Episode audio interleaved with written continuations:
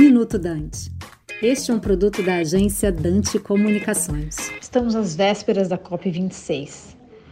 Temos uma grande responsabilidade em limitar o aumento da temperatura em no máximo 1,5 graus Celsius. Unir o planeta agora com ações práticas e decisões de mudança está no centro dos debates.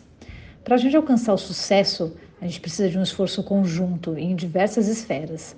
Um importante esforço é o de preservar as florestas tropicais existentes, que ajudam a regular o clima e possuem uma biodiversidade riquíssima.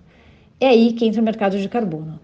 Todos podemos ajudar, todos nós emitimos gases de efeito estufa no nosso dia a dia. Precisamos nos policiar para diminuir as atividades e ações mais impactantes e também neutralizar nossas emissões através da aquisição de créditos RED+, para preservar florestas que estão em risco de desmatamento. Os projetos RED+, eles são projetos que preservam a natureza e integram as comunidades locais.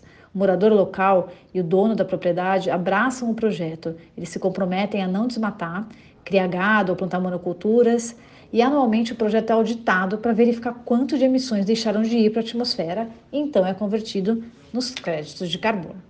O valor da venda dos créditos ele é revertido em ações locais para levar desenvolvimento econômico, infraestrutura, desenvolvimento de bioeconomia e ajuda essas comunidades, com a preocupação de deixar de 70% desse valor na terra.